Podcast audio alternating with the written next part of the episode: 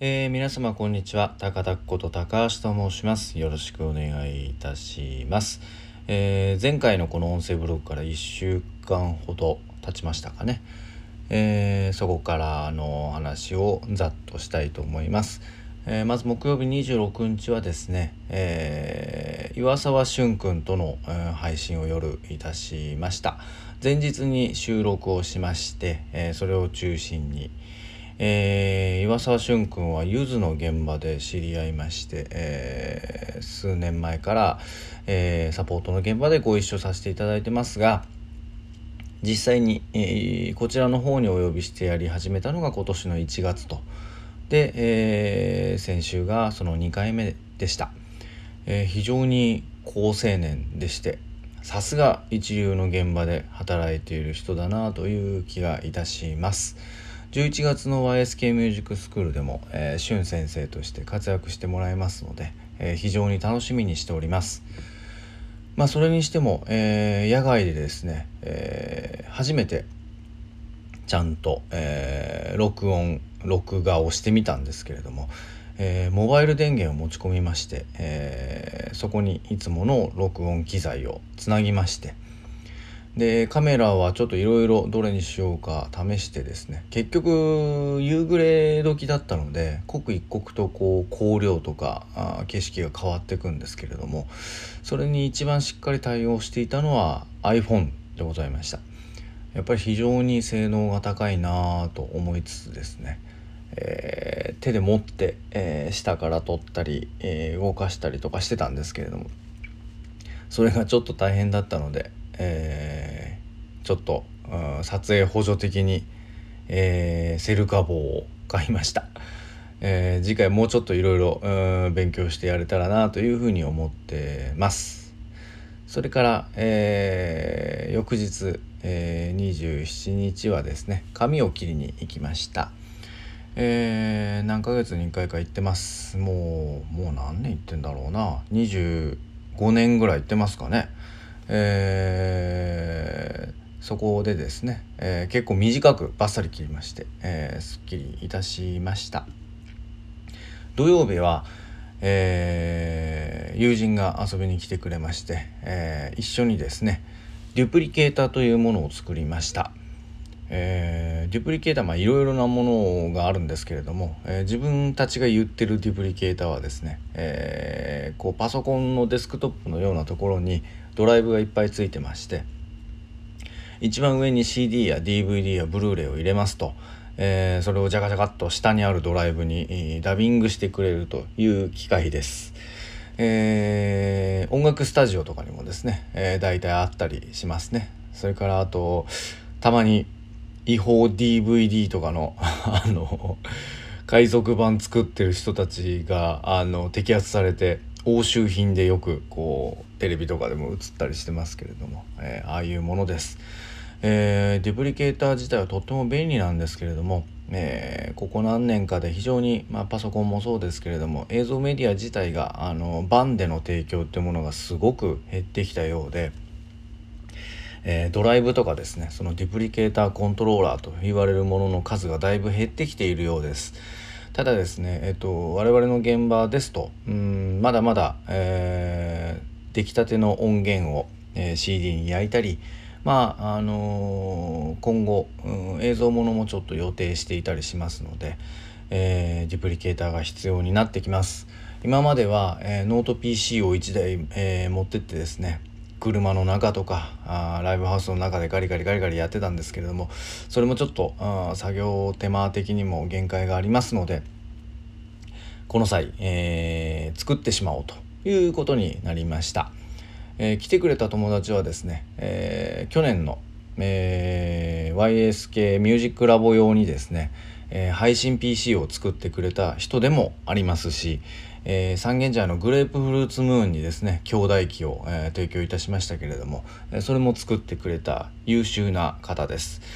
えー、あまりにも簡単だって言ってたんですけれどもまあ確かに、あの組み上げるだけなんですけれどもそれでもやっぱりちょっと自分にはなかなかできない、えー、パーツ組みもあるなということで手伝ってもらいました。非常にいいものができましたのでそうですねまずは、えーとカリンバの教材の DVD ですねから多分作ることになるんじゃないかなというふうに思います。まあ、ブルーレイにも対応してますし、えー、SSD に一旦データを移して、えー、そこからドライブに移すので非常に書き込みも早いですね。えー、こうなってくるといろいろ作ってみたくなるので楽しみにしております。それから週明け月曜からはですね、えー、ちょっとまああのー、一緒にいた人の都合もあるので、えー、あまり詳細はなんですけれども、えー、確実いろんな人と、えー、じっくりとお話をさせていただく機会を設けさせていただきました。えー、っと45ヶ月ぐらい会ってなかったのかな前はちょこちょこ会ってたんですけれども、えー、ちょっとうん時期が悪かったのでしばらく会えてなかったんですけれども、えー、いい機会ができました。まあやっぱり今は人にあんまりこうたくさん会うなとか言われておりますけど必要に応じて、え、やっぱりそういった機会を設ける必要はあるんじゃないかなというふうに思いますし、まあ、それによって生み出されるものもあったりしますので、えー、いろいろ考えながらやっていった方がいいのかなというふうに思いました。えー、っとですねまあ本当にそういったことも前はあ逐次 SNS に書いてたりしてたんですけれども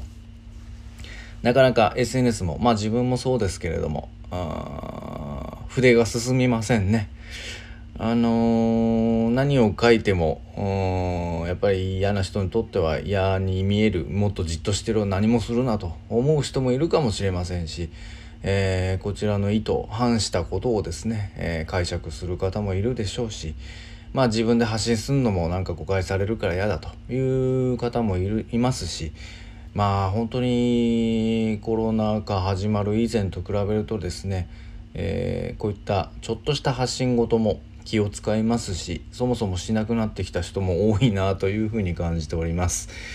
うんまあそれはそれでちょっと面白くないなと思いつつ仕方のないことかなというふうに思っています。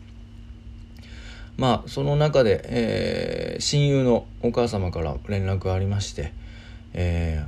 ー、たくちゃん元気にしてんの？たくさん元気にしてんの?」みたいな感じで、えー、お気遣いいただいたんですけれどもあの、親友のお母様ともですね、え去年の1月の定例の「えー、板向かいからお会いしてませんので、えー、1年8ヶ月ですかね。まあ本当にこういう時代だからあんまりあれだけれども早くみんなに会いたいわっていうことをおっしゃっていてうんやっぱりみんなそういうふうに思ってんだなというふうに思いました。あのー、今年の年末で親友が亡くなってから10年になります。うんまあ年内に何かやるのは難しいかなというふうには思ってはいるんですけれども、えー、ちょっと10年の節目に何かあのコンテンツ的なものを作ろうかなというふうに計画してるというお話をお母様にしましてあもうどんどんやっていつもありがとうみたいなことを言われたので、えー、ちょっと年末に向けて頑張ってみたいというふうに思っております。えー、まあ、10年経って、えー、寂しいですね相変わらず寂しいですねっていう話をしたんですが、まあ、お母様は非常にあの言葉はパワフルな方でまあ確かに実の子供はいなくなったけどその代わりあなたたちが息子の知らない話をいつもいつも楽しくしてくれてで仲間もたくさん呼んでくれてむしろ逆に私にとっては息子がたくさん増えた気分よ。だから寂しくないわっていうふうにおっしゃってくださったんですけれどもすごい心に染みましたね。もう本当にあのー、彼の代わりにも一緒に親孝行していかなければなというふうに思いました。まあ本当うんまだまだ先は見通せませんけれどもどうしてもやっておくべきことっていうのはやっておいた方がいいと思いますし後悔しないようにこれからも多少のリスクは伴いますけれども、えー、思ったことを少しずつやっていきたいなというふうに思っております。今日のところはそんなところです。それでは皆様今日も元気にお過ごしください。ありがとうございました。それでは。